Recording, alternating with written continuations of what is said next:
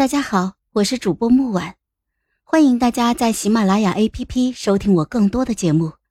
今天我们带来的故事叫《纸笔》第十三集。直到他脸色渐渐变红，他开始呼救。我听到脚步声，知道是乌勒怀来了。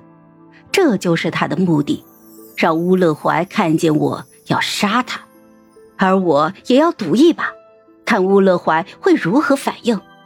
怀哥哥，救救救我！苏洛洛开始微弱的挣扎着，向站在不远处的乌勒怀求救。我和他对视，却没有停下手里的动作。我就这样光天化日之下谋杀着自己的庶妹。我不再伪装成苏洛洛。我将自己狠毒的一面展露在乌乐怀的面前，我要让他看清楚真正的苏云奇是如何心如蛇蝎。乌乐怀就站在那儿，没有过来，没有说话，神情莫测。随着时间的推移，苏洛洛脸上露出了惊恐，她开始用力的挣扎起来。够了，苏乐怀终于开口了。一口血上涌，苏洛洛趁机就推开了我。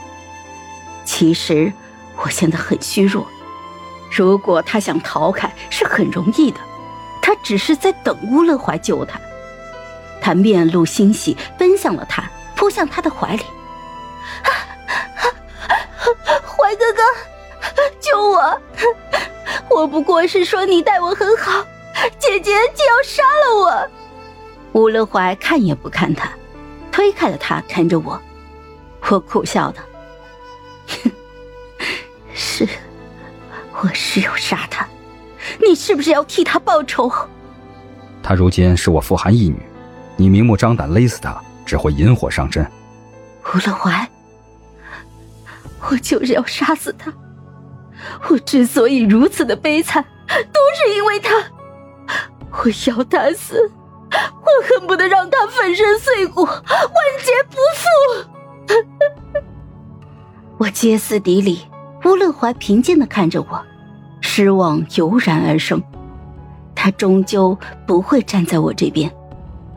苏洛洛在他的身后露出了幸灾乐祸的笑。我是说，你何必勒死他？换个更隐蔽的死法，不更好？我和苏洛洛都愣住了。况且你何必亲自动手，跟我说一声不就行了？